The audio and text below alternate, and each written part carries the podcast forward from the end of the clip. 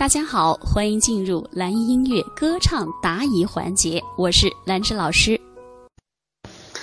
绿野仙踪说：“呃，老师，我很多年前啊，呃，因为生理期经常练歌，后来造成嗓子很痛，对吧？检查去医院检查了，这个没有声带息肉，也没有声带小结，大夫的诊断是亚急性甲状腺炎。”现在呢，经常嗓子不舒服，经常疼痛啊，想问老师这种情况怎么办？第一个，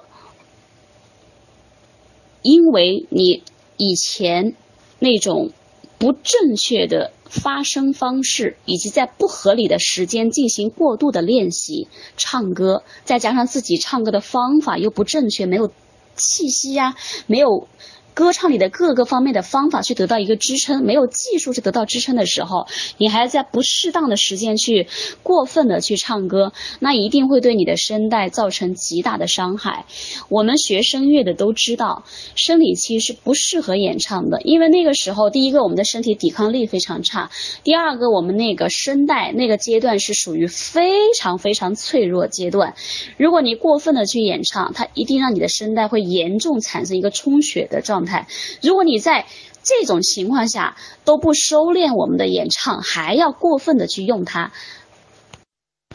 那你无疑是对你的生态就是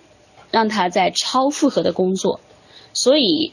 你现在的状态、现在的问题，跟你很多年前那种不适当的阶段，以及你不正确的歌唱方法，造成了这个问题。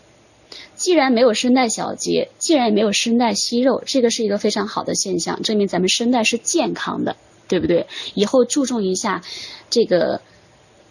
正确的发声方式、正确的演唱方法，去控制一下我们的声音就可以了。至于你说大夫诊断的这个亚急性甲状腺炎，这个老师可能没有办法去帮到你，因为这个是属于呃。病理性的啊，如果是真的是在发炎的阶段，你不舒服，你还是要去看医生，吃点药。那么在感冒期间也好，在嗓子发炎阶段也好，你必须要做到静声，尽量不要说话。如果非说话不可，因为咱们毕竟要说话，每天非说话不可，你一定要小声去讲话啊，一定要学会小声去说话。小声说话的好处太多了，尤其针对你这个情况很重要。小声说话，它是一定用到气息的。这个是可以缓解喉咙的这种疲劳度。当然，如果你在发炎的阶段是必须要用药的，你不吃药，这个发炎它是好不了。平时我们自己感冒啊，或者是嗓子因为什么原因发炎的时候，不吃药根本就好不了。你要这么拖下去，你会发现哦，我又要唱歌，我又要练声，然后我还要每天做生意，我每天还要讲话，还要教育孩子，还要跟客人打交道，做生意什么等等等等。那你这个问题只会越来越严重。当你有问题不去治疗的时候，你会发现，你的声音会越来越糟糕，你的这个发炎的程度就会变得越来越厉害。所以我希望你先看医生，有炎症咱们就治疗，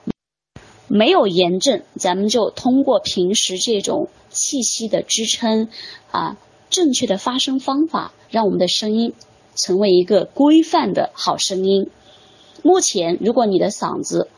不舒服，我建议你必须，我一直在强调这个问题啊，必须做到小声说话，温柔一点去说话，小声去唱歌，温柔一点去唱歌。当你小声的时候，你会发现用的气反而更多，嗓子的力量用的会更少，那么这个感觉就是对的，好不好？所以这个你要去注意一下，好吗？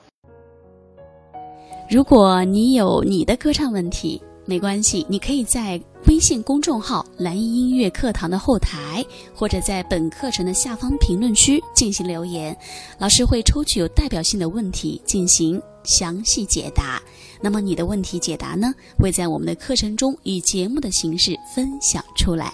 好的本次问题解答就到这里期待你新的问题。我们下期再见。